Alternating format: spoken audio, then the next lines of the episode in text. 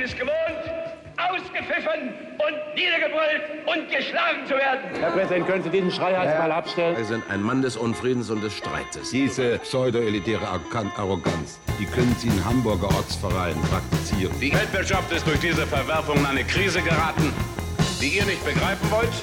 Ihr beschäftigt euch mit der Krise des eigenen Hirns, statt mit den ökonomischen Bedingungen. Ich bin für alles schuldig, aber für das heute nicht. Sie sind offenbar Fachmann für alles. Halten Sie doch mal die Gosch und hören Sie zu, Sie Kamel. Sie sagen dem Volk die Unwahrheit der Bundeskanzlerin. Dass das nicht durchgeht. So können Sie nicht die Partei behandeln, die in Nordrhein-Westfalen die Mehrheit hat. Nun reden Sie doch nicht so einen Stuss. Sie sollten schweigen. Ja, vielleicht lassen Sie mich meinen Satz aussprechen. Herzlich willkommen zu einer neuen Ausgabe meines Kleinfamilienpodcasts Politik und Bier. Heute mit Brigitte Zypris, der ehemaligen Justiz- und Wirtschaftsministerin. Ähm, sie hat mich in ihre Wohnung eingeladen, wo wir eine, ja, eine gute Dreiviertelstunde bei schönstem Wetter, Kirchenglocken und Vogelgezwitscher äh, miteinander gesprochen haben. Und ich eine Dose Berliner Kindelbier getrunken habe. Ich fand es eine unglaublich schöne, eine unglaublich sympathische äh, Stunde, in der Brigitte eine ganze Menge erzählt. Ähm, und ich wünsche euch genauso viel Spaß dabei, wie ich es auch hatte. Viel Spaß, bis dahin, tschüss. So, jetzt. Hallo Brigitte. Hallo. Schön, dass ich äh, hier sein darf bei diesem wunderschönen Wetter. Ja. Erzähl mal kurz, warum ich eine Dose Berliner Kindle hier stehen habe. Ja, es war die Verzweiflungstat heute Mittag. Denn ähm, eigentlich weiß ich ja, dass wir diesen Podcast haben wir schon lange verabredet. Und ich hatte deshalb gedacht, ich bringe aus meinem Wahlkreis, ehemaligen Wahlkreis Darmstadt, dir ein Bier mit. Da gibt es das Grohe Bier. Das ist so eine kleine Privatbrauerei, die das macht. Und das trinke ich wirklich sehr gerne. Äh, ist so ein bisschen, glaube ich, so ein Frauenbier, so ein kleines bisschen süßlicher, mhm. nicht so herb, aber es ist echt lecker und es hat auch langsam echt einen Kultstatus da unten in der Region. Okay, das konnte ich dann nicht, weil ich mit Handgepäck geflogen bin, deswegen ging das leider nicht. Ähm, dann habe ich gedacht, okay, dann hole ich nebenan in der Kneipe ein Kreuzberger. Äh, das trinke ich da immer und das schmeckt mir auch sehr gut. Und als ich jetzt aus meiner Woche Italienurlaub zurückkam vorgestern, habe ich gedacht, okay, dann gehst du gleich mal vorbei und sag, alles ist dunkel und dein Zettel hängt draußen, wir machen Urlaub. Da habe ich gedacht, oh Mist, jetzt bleibt also nur ähm, irgendwo anders was zu kaufen. Und als ich heute in der Stadt war, habe ich dann gedacht, okay, dann kaufe ich wenigstens eine Büchse, den muss ich nicht so schwer schleppen. Weil im Gegensatz zu dir bin ich nämlich nicht mit dem Auto unterwegs gewesen, sondern mit öffentlichen. Und dann muss man ja doch von der U-Bahn hierher noch ein Stückchen laufen. Völlig okay. Das, äh, ja. ja, aber wenigstens kamen sie noch in den Kühlschrank. Ich hoffe, sie ist einigermaßen äh, kalt. Du, kleine Prost. Ähm, ja. ja. Cheers. Prost. Ich Hunger. Ich habe Berliner Kindle ähm, ewig schon nicht mehr getrunken. Ich glaube, aber es war die einzige Büchse, die ja, es gab. ähm, ja, ist aber, oh, ja, schmeckt. schmeckt nach Bier. Okay.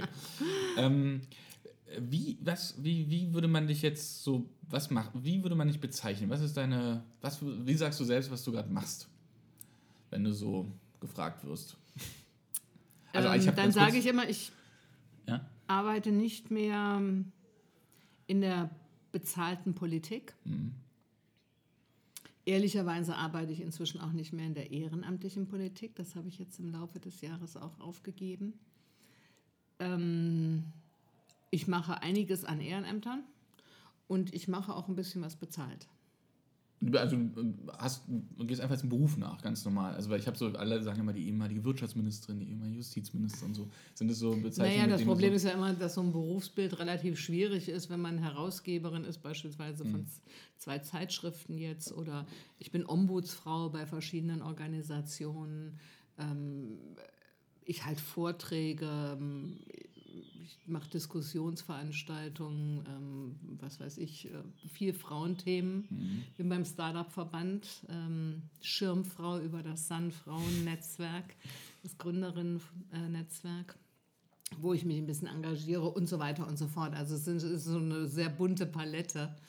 Ähm, aber es macht mir Spaß. Das ist ganz interessant, weil normalerweise würden wir jetzt von vorne beginnen, aber ich finde es jetzt gerade bei dir gerade mm. so mhm. spannend, so mal ein bisschen von hinten zu gucken. Fehlt dir denn mm. Politik? Also fehlt dir das? Oder bist nee. du so mit, mit, mit Kusshand jetzt so, danke, jetzt dürfen bitte andere? Ja, ich muss sagen, ähm, ich habe die Entscheidung, nicht wieder zu kandidieren, 2018, mhm. schon 2013 getroffen. Mhm. Nach dem Wahlkampf 2013 war ich sowas von erschöpft, dass ich gedacht habe, das kann ich in vier Jahren nicht nochmal machen, wenn ich dann nochmal vier Jahre älter bin. Und deswegen war das für mich intern schon lange ausgemacht. Ich habe es dann halt erst sehr viel später gesagt. Ähm, und ich bin damit auch sehr im Reinen, mhm. dass ich dann nicht wieder kandidiert habe. Ich halte es auch für richtig, dass man in so einem Alter, wie ich es habe, ich bin jetzt 65, dass man dann auch nicht unbedingt nochmal kandidieren muss. Also diese äh, über 70-Jährigen, die sich da im Bundestag ähm, jetzt noch äh, befinden. Ähm, ich weiß nicht, ich finde, da müssen dann auch mal junge Leute ran. Und das ist ja auch richtig. Ich habe das in Darmstadt auf allen Ebenen gemacht, wo ich Politik gemacht habe. Auch als Parteivorsitzende in Darmstadt habe ich auch dafür gesorgt, dass ich einen jungen Mann die Chance gegeben habe, sich da zu profilieren und äh, jetzt gewählt zu werden. Und äh, das ist gut, dass es solche Wechsel gibt. Und für dich ganz persönlich, also das ist ja sehr, naja, das ist ja natürlich ein Dank von Kandidaturen und von Wahlkreisen und so, aber für dich ganz persönlich, äh, wenn du zurückschaust, fehlt dir da jetzt so, so, ein, so ein, keine Ahnung, hat ja auch was mit Rhythmus zu tun, Tages und viele Termine und ja. du weißt ja, das ist ja so, so eine Routine, ja, ja. die sich ja auch über Jahre ja einschleift und die ja, auch was mit einem menschlich macht. Ja, das stimmt. Also da hatte ich auch ein bisschen Angst vor, muss ich ganz ehrlich mhm. sagen, mhm. weil ich lebe ja alleine, mhm. ähm, nicht unbedingt gewollt, aber mhm. es ist so. Ähm, und äh, da habe ich natürlich gedacht, okay, was, ähm, wie ist das dann mit der Tagesstruktur? Mhm. Bin dann erstmal, habe ich mich im Sportstudio angemeldet. der Weg zur Hölle ist mit guten Vorsätzen gepflastert. Mhm. Sag's und Sätze nicht, wenn ich gerade hier bin. Ja.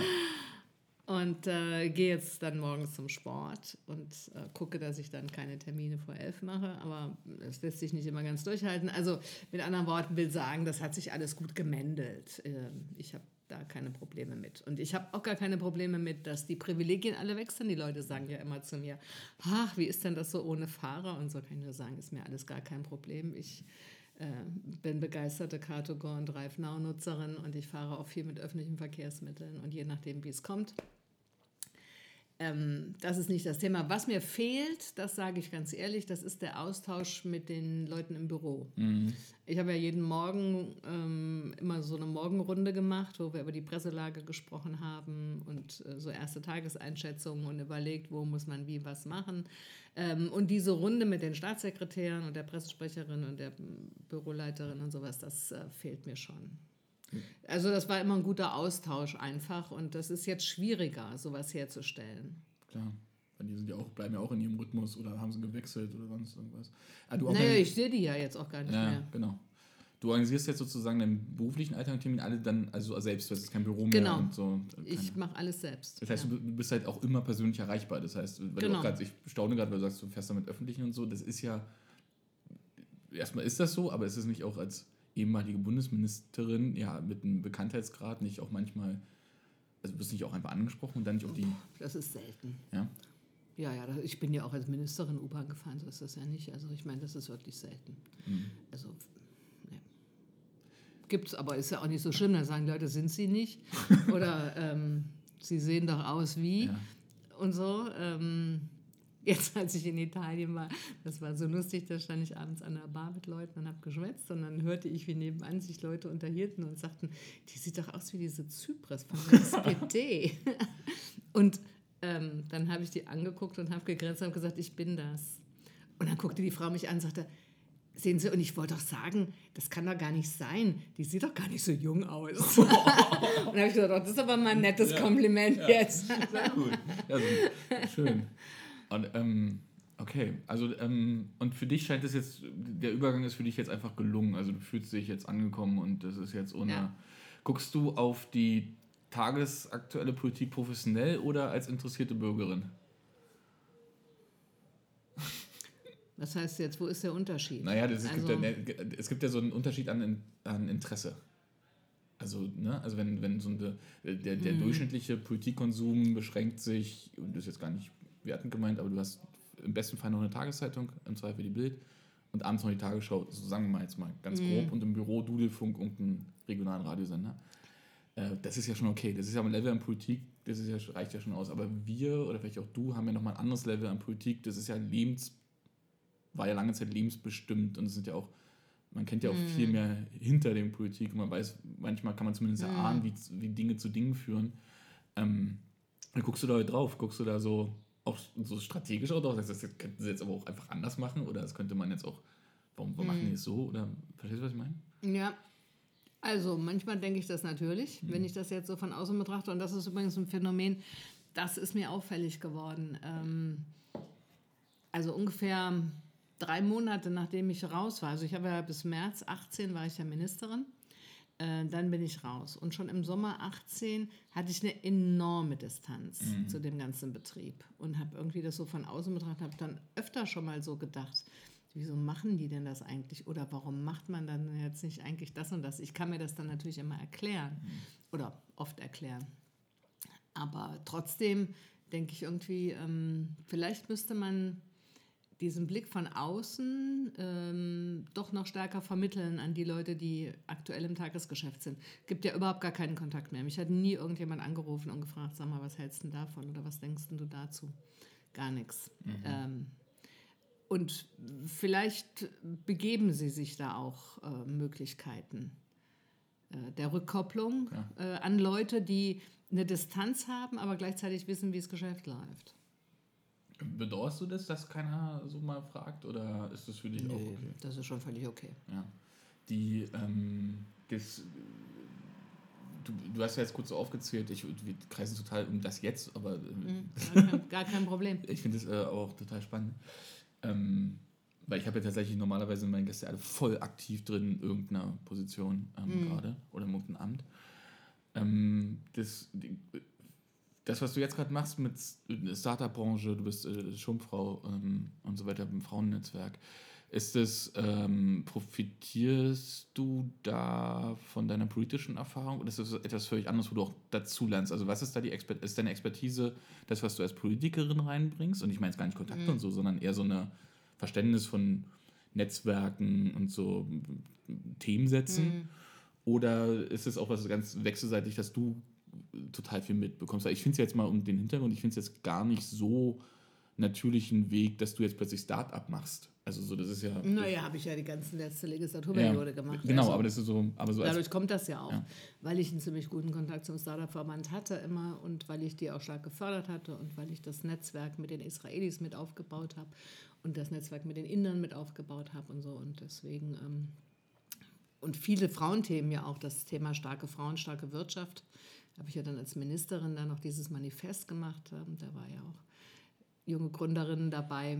Und also so, ne? Deswegen, also daher kommt das. Und ähm, das finde find ich auch okay. Und das ist, glaube ich, eine beiderseitige Befruchtung. Mhm. Also ich freue mich, dass ich mit äh, jüngeren Menschen zu tun haben kann und deren ähm, Erlebnishorizont sehe und erlebe und mitkriege. Und äh, die profitieren von meiner Erfahrung. Die profitieren davon, dass ich weiß, wie es geht und dass ich weiß, wo man Fördergelder beantragt oder wie man das macht, dass ich Kontakte knüpfen kann dort und dorthin und ähm, da auch ein Stück weit helfen kann, wenn es drauf ankommt. Also ich glaube, das ist ein gegenseitiges Geben und Nehmen. Und das ist ja dann auch immer die beste Voraussetzung ja, genau, dafür, ja, dass es funktioniert. Ja, also wenn es aber nur einseitig ist, dann ist es ja sowieso nicht so gut. Und das machen halt viele, das beobachte ich, so viele diese Ausscheidungspolitik lassen sich halt eher so als, keine Ahnung, so als ähm, Schirm benutzen oder voranstellen als, als Leitfigur oder als, ja, keine Ahnung, Türöffner oder Pressepersönlichkeit deshalb interessiert mich immer, was so der, mm. die, die, die, inhaltliche Motivation ist. Aber mm. dir stimmt das ja. Ich habe ja, ich weiß nicht, ob du dich erinnern kannst, wir haben uns ja politisch, glaube ich, mal, also erst das erste Mal wirklich begegnet, als mm. damals äh, Zensosola so. Mm. Und da waren wir, ich sage jetzt nicht auf der gegnerischen Seite jeweils, aber es war ja, wenn ich mir jetzt angucke, wie die Entwicklung dann, wie du dich in diese Themen eingearbeitet, unfassbar in diese Themen eingearbeitet hast, das ist ja schon etwas, was man, äh, das finde ich total bewundernswert, weil das ist überhaupt keine ähm, wie soll ich sagen, keine Normalität. So, ne? Also wenn mm. Leute, lassen sich dann jetzt gerne, wo du sagst, du machst kaum noch Ehrenämter, da zieht es dann halt vier Leute hin und die sagen dann lieber, ich werde dann, mach das und das oder gehe in den Aufsichtsrat, aber du verbindest es ja noch mit Inhalt, das ist ja noch eine, deshalb finde ich es erwähnenswert irgendwie. Aber lass uns dann tatsächlich mal zum Anfang kommen. Ähm, Beginn deiner Karriere, beziehungsweise die Idee ist ja immer, ne, wir starten mit dem Bier und du beginnst Bier zu trinken mit 15 und 16 Jahren. Ähm, ja, ich glaube schon eher. Klar, das, aber das, ich finde es immer so an der Legalgrenze zu formulieren, ist sauber für alle Beteiligten. Ähm, wie, wie wird man politisch? Wie bist du politisch geworden? Oder gab es ein Thema oder einen Auslöser oder was hat dich so motiviert, dich zu engagieren in irgendeiner Form? Ja, ich weiß das ehrlich gesagt auch nicht so richtig, was der Auslöser war. Ich weiß nur, ich war schon sehr früh äh, auf diese Themen, was ist gerecht und äh, ist das gerecht? Und wenn da irgendwas in meinem, nach meinem Empfinden nicht gerecht war, dann habe ich meinen Mund aufgemacht. Ähm, das war schon sehr früh. Ich bin schon, ich glaube, ab der sechsten Klasse oder irgend sowas war ich Klassensprecherin. Mhm. Und dann war ich, ähm, ich war erst auf einer Realschule, dann war ich da Schulsprecherin und dann habe ich da auch die Abschlussrede gehalten beispielsweise. Und bin also aufgetreten, wenn man so will. Und dann bin ich auf ähm, eine weiterführende Schule gegangen und dann äh, war ich da auch ein bisschen engagiert noch. Und dann war ich während des Studiums in der Fachschaft äh, engagiert und war im AStA. Und ja, also ich war eigentlich immer irgendwo, war ich immer mit dabei und habe geguckt, dass das, was ich für gerecht fand oder was ich notwendig fand, sich realisierte, so im politischen Bereich. Das waren natürlich ganz unterschiedliche Themen. Also ähm, in der Schule, da hieß das damals noch Schülermitverwaltung. Und da habe ich dann ähm, als 14-Jährige oder sowas mich dafür eingesetzt, dass wir ein Zimmer bekommen, mein eigenes an der Schule. Und nachdem uns das zugesprochen wurde, habe ich dann meine Herbstferien damit verbracht, gemeinsam mit anderen Mitstreiterinnen. Wir waren ein reines Mädchen, eine reine Mädchenschule ähm, dieses Zimmer zu umzugestalten, äh, die, die Beine und die von den Stühlen und von den Tischen abzusägen und sie rot mit rotem Lack zu streichen und die Wände weiß zu streichen und so. Und das war dann unsere, waren dann unsere Ferien. Also hm, will, will heißen, das sind, äh, ist jetzt kein so ein originär ja. politisches Thema gewesen, aber eins, wo wir gesagt haben, wir wollen was für uns und äh, das auch erstritten haben. Das ist ja dann auch gut. Total, das hat sich dann halt später halt geändert. Da wurden das dann eben stärker politische Themen. Dann spätestens im also Studium, im Master, oder? Ja, das, da ging es um Studentenpolitik und mhm. ähm, dann war ich eigentlich immer ja tätig auch an der Schnittstelle zwischen Recht und Politik. Also ich war ja immer im öffentlichen Recht engagiert, also ich habe öffentliches Recht gemacht, immer ein Schwerpunktfach. Das ist ja das Verhältnis zwischen Bürger und Staat und habe auch in dem Bereich immer gearbeitet. Ähm, erst an der Uni, an einem Lehrstuhl, dann bin ich nach Hessen gegangen in die Staatskanzlei, damals zu Holger Börner und Joschka Fischer. Immer wenn Joschka im Landtag geredet hat, bin ich hingegangen unter irgendeinem Vorwand, weil das immer einen hohen Unterhaltungswert hatte. Und ähm, als dann die CDU in Hessen die Wahl gewonnen hatte, bin ich ans Bundesverfassungsgericht gewechselt als wissenschaftliche Mitarbeiterin. Du hattest keinen Job mehr einfach als die. Doch, die hatte ich, ich war ja Beamtin. Ja. Aber es war natürlich denkbar langweilig und Klar. ich will schon für die CDU-Regierung arbeiten. Ähm und die wollten auch nicht mit uns natürlich. arbeiten. Also das war das, Hier ist noch das war Archiv. der eigentliche Skandal, ja. muss man sagen. Also mein Abteilungsleiter damals war ja so ein richtig preußischer. Und der war total entsetzt, dass die uns einfach die ganze Arbeit weggenommen haben und irgendwo anders haben arbeiten lassen. Naja, also für mich hat sich das gut gefügt. Mich riefen dann die Leute aus Karlsruhe an und fragten, ob ich kommen wollte. Habe ich gesagt, na prima, mache ich. Das war ein guter Ausweg. Komme ich hier weg, bleib Beamtin und ähm, mache was Neues. Und von dort aus bin ich dann 1991 zu Schröder in die Staatskanzlei nach Niedersachsen gegangen. Als Referatsleiterin mhm. dann für Verfassungsrecht. Und das war im Grunde ja dann der Grundstein für meine Karriere weil die ganz eng an Schröder halt geknüpft war. Klar. Eine Frage nur zum Studium. Stimmt es, oder ich meine gehört haben, du hast mit, in einer WG mit Frank-Peter Steinmeier gewohnt? Das ist, äh, wird oft kolportiert, das stimmt aber nicht. Okay. Ähm, aber ich weiß gar nicht, warum es mir jetzt gerade einfällt, aber ich das, bringe das jetzt gerade zusammen irgendwie. Mhm. Ich kenne Steinmeier vom Studium. Mhm. Ich bin aber älter als er mhm. und ähm, habe auch direkt nach dem Abitur äh, Jura studiert, während er ja noch bei der Bundeswehr war. Das heißt, ähm, ich war mehrere Semester über ihm, habe im Grunde schon Examen gemacht, als er anfing. Okay. Und hatte ihn deshalb, also kenne ihn aus äh, einer Tutorengruppe und kenne ihn äh, von der gemeinsamen Arbeit bei Demokratie und Recht. Das war eine Zeitschrift, die damals Professor Ritter rausgegeben hat. Und da haben wir beide ein bisschen mitgearbeitet. Daher kennen wir uns von der Uni. Wir haben da auch schon Sachen zusammen gemacht, Freizeit zusammen verbracht. Aber eigentlich zusammen gewohnt haben wir dann erst in Hannover, aber nicht in einer Wohnung, sondern in einem Haus. Aber ihr habt zusammen gewohnt, okay. In also einem war, Haus. Also okay, aber war, ihr wart ja nicht noch alleine. Es war ja noch, es war ja so relativ, war es nicht so eine relativ bekannte WG oder so in Hannover? Nee, das, nee, nee. In Hannover war es wie gesagt gar keine WG, sondern Steinmeier hat mit seiner Frau mhm. äh, unten gewohnt im Erdgeschoss und ich habe im zweiten Stock gewohnt. Ah, okay. Ja, irgendwie irgendwas. Äh, und ähm, es gab dann später äh, bei dem Wechsel nach Bonn, mhm. dann gab es wieder eine WG, aber da war ich nicht dabei. Also das war Steinmeier und Tacke und so. Und ich habe dann mit einer anderen Kollegin zusammen mir eine Zwei-Zimmer-Wohnung gesucht für die sechs Monate. Okay. äh, unabhängig jetzt, okay, weg von der Wohnsituation. Du bist, äh, du bist, du gehst nach Karlsruhe und das, du bist da eigentlich, äh, ja, was bist du, Referentin oder? Äh, ich war Beamtin, Beamtin, ganz normal. Ich war damals ja. Regierungsrätin. Mhm. Und, aber das ist ja, ist ja jetzt erstmal kein, ist ja noch kein politischer Job. Erstmal ist erstmal nee, es sind Job, alles ne? keine politischen genau. Jobs. Ich bin ja, wenn du so willst, bin ich ja bis, 19, bis 2002 beamtete Staatssekretärin mhm. gewesen. Also ich war immer Beamtin mhm. bis 2002 und bin dann, das war dann bei Otto Schily im Bundesinnenministerium schon die letzten vier Jahre, äh, und bin dann 2002 direkt Justizministerin geworden äh, aus dieser beamteten Staatssekretärsrolle heraus. Das war schon ein ziemlicher Wechsel. Ja, wollte gerade fragen. Also, ja. wollte sagen. Also da, auch zum also war, ich meine, du kennst es natürlich, wenn man dann auch im Hintergrund ja auch arbeitet schon, aber die politischen Sachzwänge kloppen ja dann doch noch mal härter rein, als man es vorher aus der eigenen Arbeit kannte, oder? Also ja, du bist halt in einer ganz anderen Rolle, weil du ja. stehst auf einmal in der ersten Reihe und nicht mehr in der zweiten. Und das war schon nochmal eine ganz schöne Umstellung. Das war mir auch in dem Maße nicht klar, muss ja. ich ganz ehrlich sagen. Ähm, ich hatte wie immer die Angebote angenommen, weil ich stehe auf dem Standpunkt, wenn Frau ein Angebot kriegt, dann soll sie es bitte auch mal Take wahrnehmen. It. Take it. Ja. Genau. Und ähm, hatte mir deshalb auch gedacht, das wird sich dann schon alles mändeln. Aber was ich nicht gedacht habe, ist, dass es doch so einen Unterschied macht, ob man in der ersten oder zweiten mhm. Reihe steht und dann dauernd.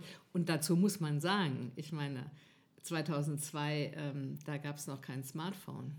Da gab es diese ganzen Apps noch nicht, da gab es noch keine sozialen Netzwerke. Das war noch eine beschauliche Welt. Mhm. Ähm, und trotzdem war natürlich schon ein ganz anderer Druck da drauf als auf dem Staatssekretärenposten. Und ähm, Jetzt habe ich den Faden verloren. Du bist äh, gesprungen auf, auf. Ja, und, ähm, und außerdem ähm, also mehr, mehr Druck und die negative Presse, die ich dann doch am Anfang gekriegt habe, so unter dem Motto, da kommt jetzt die Staatssekretärin aus dem Innenministerium und will Ministerin im Justiz werden und das kann ja nichts werden. Jetzt wird das Justizministerium eine Abteilung des Innenministeriums und ähm, lässt sich da unterbuttern. Welche, wie sagt man dazu, welches Jahr das ist, als das gesagt Das war 2002. 2002. Okay. Ja, und das war Brandl auch vorneweg, muss mhm. man leider sagen. Ich habe auch mit dem darüber geredet. Ich habe gesagt, jetzt warten Sie da erstmal ab. Kriegen wir schon alles hin. Also, mhm. hm. habe ich ja auch hingekriegt dann im Endergebnis. Und ähm, aber ich habe mich natürlich mit Otto dann auch, Otto Schilly dann auch gestritten, das ist ganz klar, aber das haben wir auch schon vorher. Würde mich wundern, wenn, wenn nicht. Und dann finde ich es ja auch einen völlig natürlichen Konflikt, Justizministerium, ja, Innenministerium. Ich genau. glaube, das, das, muss ja knallen, das darf knallen. Ja. Ähm, was würdest du denn sagen, was, was war das Eindrücklichste, dein, als du Bundesjustizministerin warst? Also so, ob jetzt negativ oder positiv, ist da völlig äh, egal. Äh, wo du sagst, das war so das Prägendste als Ministerin da tätig zu sein? Hast du da so ein konkretes.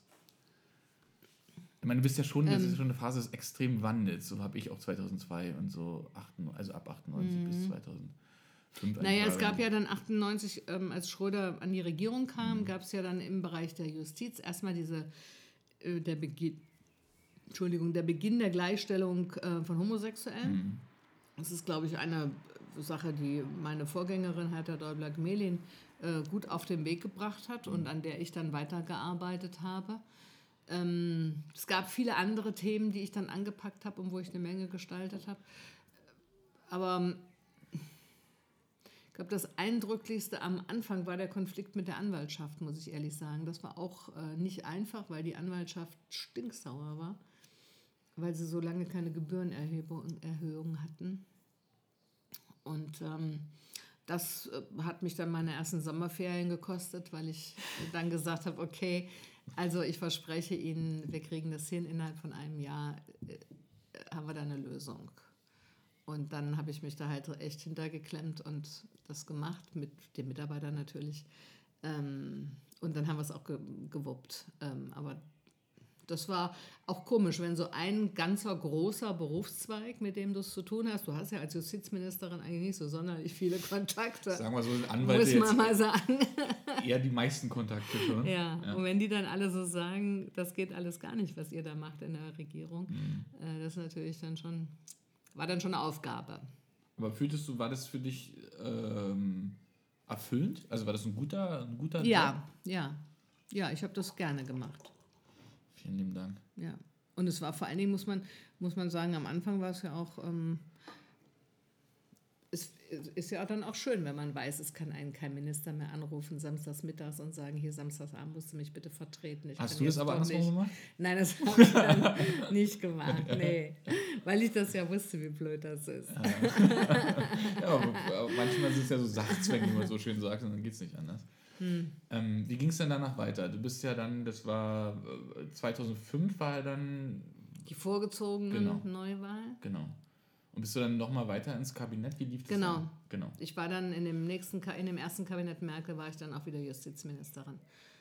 Wie war für dich, äh. wie war das, äh, der Switch, weil da habe ich echt ja keine, da muss ich echt zugeben, habe ich ja keine Zeitzeugen so richtig, die zumindest am ja. Kabinettstisch saßen. Ja. Aber es muss ja ja, da haben mich auch ganz viele oh Gott, Journalisten ey. immer nachgefragt, wo ist der Unterschied? Na, aber man kommt ja auch in den Raum rein und plötzlich ist es auch, das ja. ist der Raum, den man kennt, das ist der Kabinettstisch. Ja. Und der ist aber plötzlich ganz, ganz anders. Und das, ja. vielleicht ist der Sound auch anders oder.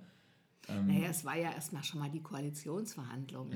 Ich habe da ja. Ähm, mal gesagt, diese Koalitionsverhandlungen, die sind wie die Liebe unter Stachelschweinen. Man geht schon sehr, sehr vorsichtig miteinander um. Es war das erste Mal, dass ich im Konrad-Adenauer-Haus war. Das war das erste Mal, dass die CDU-Leute im Willy Brandt-Haus waren. An die Bilder kann ich mich noch erinnern. Jeder ging da ja. ganz vorsichtig und wie auf Eiern mhm. und bemühte sich irgendwie einen kleinen Scherz zu machen, um sich die Nervosität nicht anmerken zu lassen. Aber es waren schon alle massiv auch verunsichert am Anfang. Und ähm, wir hatten das Glück, dass die CDU so schlechten Wein hatte. Franz Josef Jung damals gleich sagte, das geht gar nicht, der Wein, den es hier gibt. Ich verspreche, wenn wir uns das nächste Mal hier treffen, gibt es besseren. Und dann hat er welchen von dem Weingut seines, seiner Familie da geordert. Ähm, naja, also das sind so kleine Anekdoten am Rande, aber es war schon sehr eigenartig. Und äh, dann Du hast ja eigentlich eine neue Chefin dann, wenn man ehrlich ja. ist. Ne? Das ist ja, ja. man erlebt den einen Chef, der auch seine Art hat ja. und hatte. Ja. Ähm, Gerade zum Ende hin, glaube ich. Ja. Und dann kommt ja doch, glaube ich, ein anderer Soundbite mit Merkel. Ja, kommt ein anderer Soundbite, das ist völlig richtig. Und es kommt vor allen Dingen am Anfang, wusste Merkel ja auch noch nicht so richtig, mhm. wie es so eigentlich geht. Mhm. Ich meine, die musste ja ihre Rolle auch erstmal finden und die musste auch erstmal mitkriegen, wie ist denn das in so Kabinettssitzungen bei Schröder beispielsweise, haben die Kabinettssitzungen immer so eine halbe Stunde gedauert. Ähm, Jeder hat einfach Und so es war auch irgendwie klar, ähm, Schröder redet, Fischer redet, Chili redet und sonst redet eigentlich auch sowieso schon mal keiner, außer wenn er gefragt wurde oder seine Projekte halt vorgestellt hat. Ähm, und bei Merkel wurde dann, die hat dann irgendwie so frei diskutieren lassen am Anfang. Und da konnte jeder so, so, eine, auf, so auf der Erscheinungsebene so seine Meinung sagen. Und das war irgendwie für mich völlig befremdlich. Und ich hatte, kam jedes Mal erstmal eine fürchterliche Terminverdrückung, weil ich immer schon dann um zehn, wie war das, um halb zehn fangen die Kabinettssitzungen, glaube ich, an. Ne? Und um halb elf, viertel vor elf spätestens hatte ich dann einen Termin. Und auf einmal musste ich dann da sitzen und kam da nicht weg. Und die Merkel sagte dann auch gleich, ich möchte, dass sich jeder zwei Stunden Zeit nimmt fürs Kabinett. Das hat sich dann allerdings ich weiß nicht nach wie vielen Monaten, aber relativ bald dann auch gegeben. Und ähm, heute ist das auch nicht anders, als es bei Schröder war am Ende. Genau. Wahrscheinlich, weil sie die zwei Stunden gar nicht mehr hat. Äh, ja, das auch und weil sie halt auch gemerkt hat, dass das einen nicht weiterbringt, wenn mhm. da jeder mal über alles Mögliche schwadroniert. Was hat dir denn äh, in der sagen wir mal, so in der Amtsführung oder in der, oder in der Kabinettarbeit äh, so menschlich mehr, was hat dir denn mehr gelegen? Diese Diskursive oder dass wir ballern durch? Also die, die Schrödersche Lektion sozusagen. Ja. Na, ich habe ja Schröder auch von der anderen Seite ja, kennengelernt. Deshalb, also ich habe also ich habe Schröder kennengelernt in einer Phase, wo überhaupt nichts mit Durchballern mhm. war, sondern wo man die Sachen ansprechen und diskutieren konnte und ähm, auch relativ großen Freiraum hatte. Das habe ich ja immer an Schröder geschätzt. Mhm. Also der hat den Diskurs gesucht, aber der war nie so, dass er sagte, das muss jetzt so und so sein oder mhm. so. So war der nicht, sondern der hat schon eher gesagt, kann man so sehen, kann man so sehen, mach mal, wie du meinst. Ähm, also der hat einen großen Freiraum gelassen. Das war wirklich ein super Chef. Also schon in Niedersachsen und dann später als Ministerin, da habe ich den natürlich eigentlich auch nicht so gefragt. Aber es war immer eine große Sympathie. Und ähm, mit Merkel war das natürlich anders. Das war erstmal keine Sympathie, das war irgendwie eine Achtung. Ähm, Gerade sie hat ja am Anfang ähm, auch ordentlich Presse bekommen, also nicht, nicht also gar keine positive, wenn ich das nee, richtig erinnere. Ne? Also ich stand ja, ja. auch voll im Sturm ja, eigentlich. Ja, genau. Ähm, aber das hat sie alles sehr souverän gemeistert. Mhm. Und ich finde ja auch, also die, diese Art von ihr, ähm, auch den offenen Diskurs oder die Auseinandersetzung mhm. oder das Gespräch zu suchen, finde ich ja gut. Liegt mir ja persönlich auch. Also ja. es wär, ist ja auch meine Art. Gab es da einen Unterschied, ob das eine Frau oder ein Mann macht? Also ich glaube nicht, dass es ein Unterschied ist, ob Frau oder Mann. Ich glaube, es ist einfach eine Wesensunterschiedlichkeit. Mhm. Ich meine, Steinmeier beispielsweise, sage ich dann immer in solchen Situationen, ist ja auch einer, der würde den Diskurs immer suchen. Würde ich auch würde sagen. auch nicht sagen, genau. das machen wir jetzt so. Insofern, also es ist einfach eine, eine Charakterfrage. Und ähm, sie, also mit ihr konnte man da gut diskutieren und das hat sie auch manchmal eingefordert, hat gesagt, kommen Sie doch mal, erzählen Sie mir doch mal, was es da und damit auf sich hat. Guter Hinweis, ihr seht ihr sieht's euch dann auch alle? Also das ist dann. Na, also ich sehe sie bis heute. Mhm.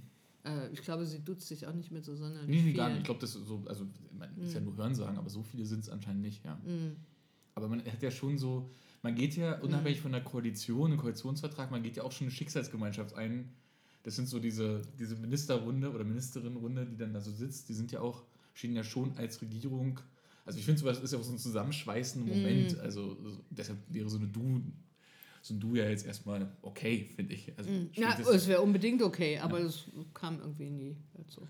Und dann äh, bist du Justizministerin in dem zweiten Kabinett, in dem ersten Merkel-Kabinett. Genau. Und dann bist du ja. Und dann kam die SPD ja in die Opposition. Genau. 2009 bis 2013 waren wir in der Opposition. Da war ich hatte ich dann, muss ich vielleicht jetzt nochmal einfügen, 2005 ähm, hatte ich mir dann überlegt, okay, jetzt hast du hier nochmal so einen Berufswechsel gemacht. Du bist von einer Beamtin im Grunde bist du Politikerin geworden. Mhm. Und dann wäre es natürlich auch sinnvoll, du hättest ein Mandat im Deutschen Bundestag. Ähm, damit du da auch eine andere Stellung hast und damit das irgendwie, ja, fand ich irgendwie zwangsläufig, sage ich mal. Also das kandidiert 2005 dann. In der genau, und dann habe ich geguckt, wo finde ich einen Wahlkreis und äh, das hat sich dann mit Darmstadt für mich sehr glücklich ergeben, muss ich sagen, weil das eine Region ist, die ich gut kenne seit mhm. meiner Kindheit und äh, ich komme da nicht her ursprünglich, ich komme aus Nordhessen. Und das ist ja Südhessen, aber trotzdem. Also das hat irgendwie gut funktioniert und ich habe da auch dreimal direkt gewonnen. Insofern haben die das auch wohl so gesehen, dass das gut funktioniert Wird es halt wenige geben. Äh, ja, vor allen Dingen in der Gegend gibt es ja. gar keine sonst. Nee, jetzt gibt es also. keinen mehr da. Stimmt. In Hessen ist, Hessen ist black. Ja, Südhessen, Nordhessen. In Nordhessen gibt es schon noch einige direkt gewählte Abgeordnete, so ist es nicht. Nordhessen ist ja auch traditionell sehr viel stärker SPD geprägt. Mhm. Südhessen hat da schon andere Umbrüche und man muss auch sagen, dass die SPD da auch nicht die beste Figur gemacht hat. Also es sind auch teilweise immer eigene Fehler. Müssen wir mal ja. So genau. genau, also da war ich noch Abgeordnete ja. und deswegen war ich dann im Bundestag von, fünf, äh, von 9 bis 13 und war Justiziarin der SPD-Fraktion. Und ähm, habe eine Mediatorenausbildung gemacht noch in der Zeit. Wahnsinn. Nee, noch nebenbei. Ja, noch nebenbei, weil ich gedacht habe. Weil das braucht es in der Fraktion ich als gedacht, das kann irgendwie nicht schaden, wenn du in der SPD stark engagiert bist. Das ist lustig, weil das ist, tatsächlich, das ist tatsächlich ein Parallel auch zu Katharina Barley, weil die war ja auch Justiziarin der SPD-Fraktion. Ja, die habe ich ja dahin gebracht. Ah, okay. Genau, das also, ist, das hat sie mir Katharina sagt immer, ich sei ihre Hebamme. okay, alles klar. Alles klar. Ja. Okay, deshalb weiß ich jetzt auch schon und äh, der, der, ja. die, der interessierte Zuhörerin äh, oder Zuhörer weiß jetzt auch schon, was die Justiziarin macht, was Katharina schon erzählt hat. Ähm, dann bist du dann Opposition, bist Abgeordnete. Genau. Wieder eine völlig neue Rolle in Wirklichkeit, weil weder warst Ja. du ja sozusagen, muss man ja fairerweise sagen, wenn du Ministerin bist und parallel Abgeordnete bist, man ja vor allen Dingen Ministerin und nicht, man ist jetzt nicht so oft im Abgeordnetenbüro wahrscheinlich in der Zeit. Ja, ich war schon öfter mal da, aber ich habe natürlich keine Ausschussarbeit gemacht. Genau, und das, das kommt Mhm, jetzt. das so. kommt Und jetzt. das ist völlig äh, neu im Sinne von ihm nicht mehr vielleicht als, äh, als Beamtin in, in der zweiten Reihe sitzen und zuhören oder protokollieren oder wie auch immer, sondern sitzt vorne am, am Mikrofon und äh, machst plötzlich Oppositionsarbeit. Wieder eine völlig neue Rolle Mhm. eigentlich. Mhm. War da irgendwas, äh, war, war da, hat es da wieder irgendwas gemacht? Weil das sind ja schon echt so, das geht ja wirklich hin und her bei dir. Das ist ja, ich meine, der größte Sprung kommt ja dann noch mit, den, mit der anderen Ministerin-Rolle, Mhm. über die wir gleich noch sprechen werden. Aber was, äh, wie hast du das empfunden, diese Oppositionszeit, die ja, du kennst ja eigentlich nur die Regierungszeit, ne? Genau. Und ähm, ich kann nur sagen, der Spruch von Franz Müntefering, Opposition ist Mist, hat eine Menge für sich. Der gilt, ne? Find Der gilt, ja, genau. Äh, das ist echt nicht so besonders erquicklich, weil man kann sich anstrengen, so viel wie man will und gute Anträge einbringen und mahnen, beispielsweise mit der Rolle, mit dem Rücktritt vom Rücktritt beim Atomausstieg, was die Merkel da vollzogen hat, da bin ich auch nochmal zu ihr hingegangen, habe gesagt, Frau Merkel, ich will Ihnen nur sagen, das wird nicht funktionieren. Werden, Hat ja auch nicht funktioniert. Ja, hat ja auch nicht funktioniert. Ja. Sie werden dafür zahlen müssen. Es gibt überhaupt gar keinen Grund, weshalb diese Bescheide rechtswidrig sein sollten jetzt. Und natürlich müssen die Unternehmen klagen. Die sind ja auch ihren Aktionären verpflichtet. Das bleibt denen ja gar nichts. Also da, da guckt man sehenden Auges und sagt, hier, ihr baut da Mist und das wird nichts und nun macht es doch mal anders und sie machen es nicht anders. Und das ist natürlich dann schon blöd. Also das macht keinen Spaß. Ja, Und dann, äh, wo schätzt du dich da durch? Vier Jahre als Oppositionsabgeordnete Genau. in der SPD-Fraktion? Machst ein bisschen mehr im Wahlkreis, Mhm. ich wenigstens. Habe dann relativ viel auch im Wahlkreis gemacht. Und ähm, ja. Und dann kam wieder die, große, die nächste große Koalition mit allen Problemen, die wir da hatten, die überhaupt erstmal einzugehen. Was aber, Ähm. genau, was die SPD Probleme hatte, Ja.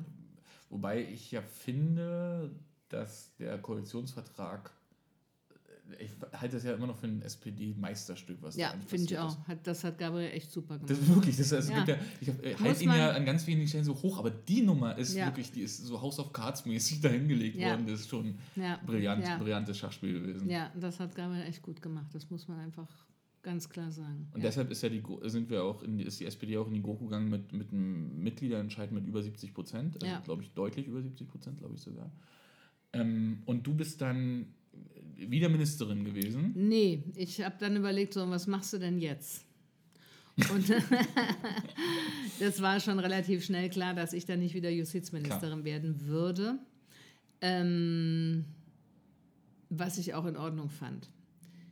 Dein Nachfolger wurde Heiko Maas. Genau. Ja. Genau. Und dann habe ich gedacht, gut, ähm, du würdest ja eigentlich in diesem Bereich Digitalisierung, in dem Bereich habe ich ja gearbeitet seit 98. Als ich 98 beamtete Staatssekretärin wurde, war ich zuständig für die Innenverwaltung des Bundes. Und ähm, dann habe ich den Jahr 2000 Wechsel gemacht und lauter solche Themen und ähm, fand das eigentlich immer spannend und habe da immer dran weitergearbeitet. Und in den vier Jahren Opposition war ich auch in der Enquete-Kommission, Digitalisierung und so. Und das, das hat mir Da haben wir uns immer auch gesehen. Spaß gemacht. Ein, Ja. Mal, ja. Und ähm, dann habe ich gedacht, gut, also du würdest es eigentlich ganz gerne nochmal machen und wenn der Gabriel Wirtschaftsminister wird, dann könntest du doch eigentlich gut Digitalisierung im Wirtschaftsministerium machen und den Mittelstand. Startups und Mittelstand fand ich irgendwie wichtige Themen. Und dann habe ich den Gabriel angesprochen und habe gesagt, du pass mal auf, ich habe mir das so und so überlegt, wenn du Wirtschaftsminister wirst, dann würde ich gerne bei dir parlamentarische Staatssekretärin und würde gerne die Themen machen. Das hat er aber mit Kusshand wahrscheinlich genommen, oder? Ja, hat er gesagt, das ist ja großartig. Ja. Ich hätte mich nie getraut, dich zu fragen. Aber ernsthaft, oder? Ja, so ja, weil nämlich alle, also auch so, so alte Machos wie Otto Schilly, die, die so Machtbewusste, die sagten, der, der rief mich an und sagte, bist du verrückt, das kannst du doch nicht Das machen. als Staatssekretärin. Wenn du einmal Ministerin warst, kannst du doch nicht Staatssekretärin Ja. werden. Ich gesagt, du Otto, ist mir gerade egal. Ich möchte Thema das- ist super, die möchte Chance das gerne da. machen. Ja. Das Thema ist klasse. Ich, da kann ich was machen, da kann ich was mehr bewegen, als wenn ich da in irgendwelchen Ausschüssen sitze. Und ich bin auch eher so ein exekutiver Typ. Naja, und dann habe ich das gemacht. Und dann rief Sigmar noch einen Tag vor der Regierungsübernahme an und sagte, du musst auch noch Koordinatorin für Luft- und Raumfahrt werden. Und dann habe ich gesagt, gut, mache ich auch. keine Ahnung, was da auf mich zukam, aber das hat mir dann auch Spaß gemacht. wir leben ja in Zeiten der Flugtaxis, insofern. genau. Vielleicht hast du einen Grundstein gelegt, insofern. Ist es auch ganz gut gewesen. Ja. ja. Und dann äh, durch die ganzen Entwicklungen, dann, die ich jetzt erstmal nicht beeinflusst habe, sondern die Gabriel dann halt so entschieden hat, wie er sie entschieden hat. Ich habe das nicht für richtig gehalten, aber das ist ja auch egal.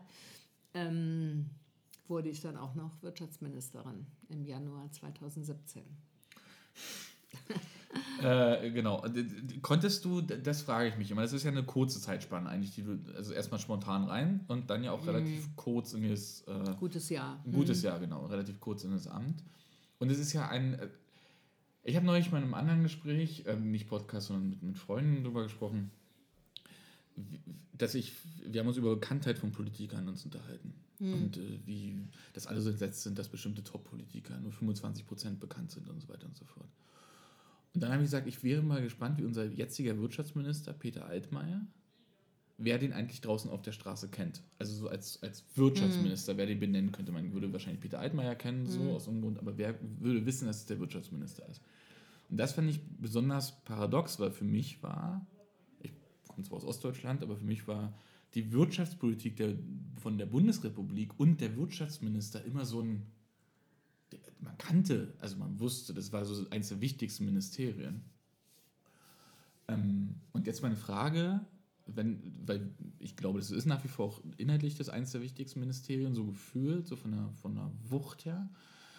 Zumal da die, die Wirtschaft halt immer anklopft. Ähm, was kann man in einem Jahr machen? Also wie, wie kommst du ins Thema? Mhm. Also wie kommst du aus den ganzen, nicht Brüchen möchte ich es gar nicht sehen, aber die, die, die Kurven, die sozusagen deine politische mhm. und Arbeitsebene so nimmt, wie kommst du in einem Jahr Wirtschaftsministerium da zum Punkt? Das ist, glaube ich, die richtige.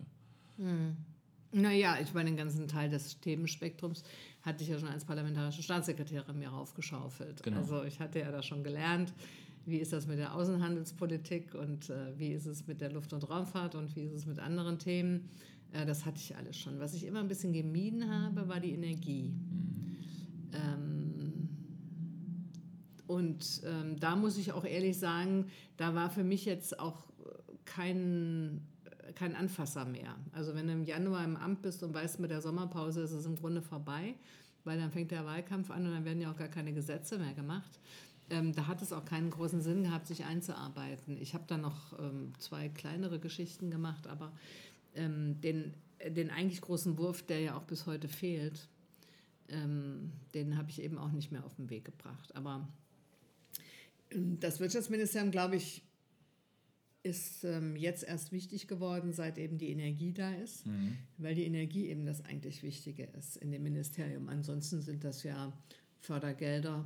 Ich will das jetzt nicht kleinreden, aber ähm, da sind so Gesetzgebungsministerien bewirken da im Zweifel natürlich mehr als solche Ministerien, die vor allen Dingen Fördergelder ausschütten. Ja, ähm, aber die Kritik ist am Wirtschaftsministerium gerade sehr, sehr hoch. Also ähm, insofern. Ja, weil der ähm, Kollege Nachfolger natürlich auch ähm, da nicht nur ein glückliches Händchen hat. Anscheinend, ja. Ja, nee, hat er auch nicht. Also ich meine, halt ich, habe ich auch für fatal gehalten, den Posten des Energiestaatssekretärs fast ein Jahr nicht zu besetzen. Ich meine, das ist der Bereich, wo wirklich was geschehen muss. Ja. Und dann nützt es auch nichts, wenn er, das ist ja eine gute Initiative, dass er da über Land fährt und mit den Leuten diskutiert. Aber das bringt es halt nicht. Er muss halt sehen, dass die Strecke gebaut wird. Und dazu muss man nicht mit den Menschen diskutieren, sondern dazu muss man vor allem mit den Landesregierungen reden.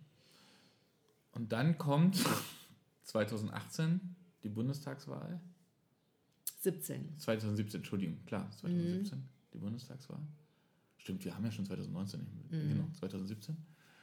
Äh, September und dann war für dich Schluss, ne? Dann genau, da hatte ich ja, habe ich ja vorhin schon erzählt, ja. 2013 hatte ich für mich schon entschieden, ich kandidiere nicht wieder 2017. Ich habe sowohl, was meine Nachfolge als Kandidatin der SPD anbelangt, als auch was meine parteiinterne Nachfolge anbelangt, das hatte ich ja vorgesorgt und hatte Leute aufgebaut, wenn man so will. Mhm. Ähm, und da hatte ich auch eine sehr gute Nachfolgerin als Kandidatin und es ist wirklich schade, da haben 1700 Stimmen gefehlt. Mhm. Die hat es gerade nicht gewonnen. Also haben viele gerade nicht gewonnen da in dem ja, Bundestagswahlkampf. Das ist halt, wenn du statt 20 23 Prozent 120 Prozent hast, mhm, das sind halt die Stimmen, die fehlen. Ja. Die hat schon ein gutes Erststimmenergebnis gehabt, aber das hat leider nicht gereicht. Ja, das war doof. Aber so war es. Und jetzt, jetzt sind wir sozusagen in der Ist-Zeit und darüber haben wir ja vorhin schon eigentlich ganz, äh, ganz ausführlich gesprochen. Mhm. Ähm, wenn, du, wenn du heute, ähm, wir haben ja schon geguckt, darüber gesprochen, wie du so drauf guckst, ob du professionell drauf guckst oder ob du. Aber was, was wäre denn so heute dein. Hättest du so ein Politikthema, dass wenn du dich mit dem beschäftigen müsstest heute, äh, auf das du Bock hättest, da nochmal exekutiv nochmal tätig zu werden? Also gibt es etwas, wo du sagst, das ist eigentlich, das liegt so entweder so brach oder es liegt so auf der Straße, man müsste es machen oder wie auch immer, aber hast du noch so ein, so ein politisches Herzthema, wo du sagen könntest, dafür würde ich mich nochmal politisch engagieren? Das sind, ist Im Grunde ist das das Thema Wohnen und Mhm. Wohnbau jetzt im Moment oder schon seit einiger Zeit, weil ich schon seit längerem insuffizient finde, wie die Städte und Länder damit umgehen, dass da doch ein relativer Leerstand ist. Ähm, ich meine, hier unten bei mir um die Ecke, beispielsweise in der Odenwaldstraße, da steht seit 20 Jahren ein riesiges Haus leer. Und es ist einfach, finde ich, unverantwortlich bei dieser Wohnungssituation. Und auch ansonsten, ich meine, jetzt haben sie es vor einiger Zeit wenigstens mal ein bisschen gesichert, aber ich meine, da finden sich die Ratten und die Tauben und ich weiß nicht was. Das ist ja auch ein äh, Gesundheitsfaktor für die Menschen, die da in der Umgebung wohnen. Und es ist auch ansonsten nicht zu verstehen, warum jemand so Häuser so verfallen lässt. Und, dann, und es gibt ja auch, wenn du im Grunewald mal gehst, was da an Villen leer steht. Ja, und ähm, ja. Also sonstiger- Investitionsprojekte. Äh, ja, aus- was auch immer. Ja. Also da finde ich wenigstens, da wäre es den Schweiß der Edlen wert, sich da mal dran zu setzen mit so einer Taskforce-Gruppe und mal zu überlegen, was können wir denn jetzt hier eigentlich durchziehen? Halbwegs rechtlich abgesichert und wie machen wir denn das am sinnvollsten? Und dann machen wir das jetzt aber auch mal. Denn ähm, ein Teil des Problems ist ja auch, dass man zu wenig so ins Kreuz nimmt heutzutage in der Politik. Und zu wenig mal sagt, so jetzt wird es mal so gemacht und dann Das, das, genau, vermisst du, da wollte ich jetzt fragen, was vermisst du eigentlich heute in der Politik? Was würdest du, ist es, Hm. äh, wäre dann wahrscheinlich genau das, ne? dass wir einfach mal. Ja, ja, dass man einfach stärker mal sagt, so wir machen das jetzt mal und wir hören jetzt mal auf, da dauernd zu diskutieren. Entschuldigung. Aber, Nee, das völlig okay. äh, Ist aber ähm, ja, Ist das es wird etwas, jetzt wo mal deine, durchgezogen. deine Einschätzung, ist das ein, ist das so ein, ich will da gar nicht wertend oder schon so meine Meinung reindrücken, aber ist das ein vorweggenommener Kompromiss oder fehlt den Leuten heute sozusagen, ist das eine andere politische Art? Also, Ich glaube, teilweise hat man haben die Leute auch Angst, dass, dass sie dann zu sehr ins Kreuzfeuer geraten. Aber man, ich glaube, man muss dann so einen Shitstorm auch mal aushalten. Ähm, ich meine, ich hab, Sachen, mich, hatte, mich verbindet wirklich nicht viel mit Frau von der Leyen. Aber ähm, die hat mal irgendwann zu mir gesagt, ach, wissen Sie, wenn ich so eine Negativpresse habe, dann lese ich einfach keine Zeitung. Ich glaube, so muss man es machen. Sie hat völlig recht. Ich glaube auch beim Man Chef- darf dann, man muss einfach mal sagen, okay, das dauert jetzt eine Woche und dann ist es auch wieder gut. Und ähm, ich bin davon überzeugt, dass meins richtig ist und das erkläre ich auch gerne hundertfach und ma mache klar, warum ich das so mache. Ich meine, man muss natürlich seine Sachen auch überprüfen, das ist ja ganz klar. Aber da muss man auch mal sagen, ja, da haben wir eben eine andere Auffassung. Sie sehen das so, ich sehe das so und ich bin aber jetzt diejenige, die es machen kann und deswegen wird es jetzt so gemacht. Mit all den Veränderungen, die eigentlich das Geschäft heute, also wohl noch mal schneller geworden, Hm. äh, noch digitaler im Sinne von äh, das Statement muss raus, der Hm. Tweet muss raus, irgendwie so. Hm. Ähm, und der damit einhergehenden Zitierfähigkeit, also wo Tweets Hm. plötzlich Schlagzeilen wären oder halt ein politisches Statement, ähm, Hm. siehe Trump oder ja bei uns ja Hm. auch in Teilen. Ähm, würdest du heute noch mal in die Politik gehen? Ich sag mal so, es war ja bei mir nie eine zielgerichtete Entscheidung. Ähm, ich habe ja nicht Jura studiert, um zu, Ja. sondern das hat sich so ergeben in meinem Leben. Und äh, wenn sich das heute nochmal so ergeben würde, dann würde ich das sicherlich machen, weil ich es nach wie vor erstrebenswert finde, ähm, selber zu gestalten, anstatt gestaltet zu werden. Ähm, das finde ich immer noch besser. Insofern würde ich es dann wahrscheinlich schon wieder machen. Aber ich will gar nicht verkennen, dass es wirklich extrem viel belastender ist heute und ähm, anforderungsvoller als damals. Okay, ich glaube, ne? ich glaube, das war ein Ja. super Schlusswort und Ja. ich finde es auch eine super Zeit. Wir haben ja so ein bisschen 50 Minuten, das finde ich perfekt eigentlich. Äh, ich fand das wirklich super spannend, ähm, weil das, ich finde, sowas fehlt immer so ein bisschen mal zu gucken, wer ist eigentlich hinter der Persönlichkeit und wer ist Mhm. hinter der Frau, die man dann erkennt an der Bar Mhm. in Spanien. Äh, Mhm. Deshalb, Italien. Italien, Entschuldigung. Oh Gott, ja, aber ist ja auch schon 50 Minuten her. Und eine Dose Berliner Kinde. Ähm, Brigitte, ich danke dir. Das war ganz Gerne. toll. Bei dem schönen Wetter vor allen Dingen. Ja. Da kann man noch andere Sachen noch machen. Nein, das ist völlig in Ordnung. Alles Ich klar. hätte ja nichts anderes gemacht, ich hätte meinen Text hier weiter bearbeitet. Alles gut. Vielen lieben Dank. Gerne. Äh, das war's. Tschüss, bis Sehr zum gut. nächsten Mal. Ja. Ciao. Ich bin es gewohnt, ausgepfiffen und niedergebrüllt und geschlagen zu werden. Herr Präsident, können Sie diesen Schrei jetzt mal abstellen? Sie sind ein Mann des Unfriedens und des Streites. Diese pseudo-elitäre Arrogan- Arroganz, die können Sie in Hamburger Ortsvereinen praktizieren. Die Weltwirtschaft ist durch diese Verwerfung in eine Krise geraten, die ihr nicht begreifen wollt. Ihr beschäftigt euch mit der Krise des eigenen Hirns, statt mit den ökonomischen Bedingungen. Ich bin für alles schuldig, aber für das heute nicht. Sie sind offenbar Fachmann für alles. Halten Sie doch mal die Gosch und hören Sie zu. Sie Kamel. Sie sagen dem Volk die Unwahrheit, Herr Bundeskanzler. Dass das nicht durchgeht. So können Sie nicht die Partei behandeln, die in Nordrhein-Westfalen die Mehrheit hat. Nun reden Sie doch nicht so einen Stuss. Sie sollten schweigen. Ja, vielleicht lassen Sie mich meinen Satz aussprechen.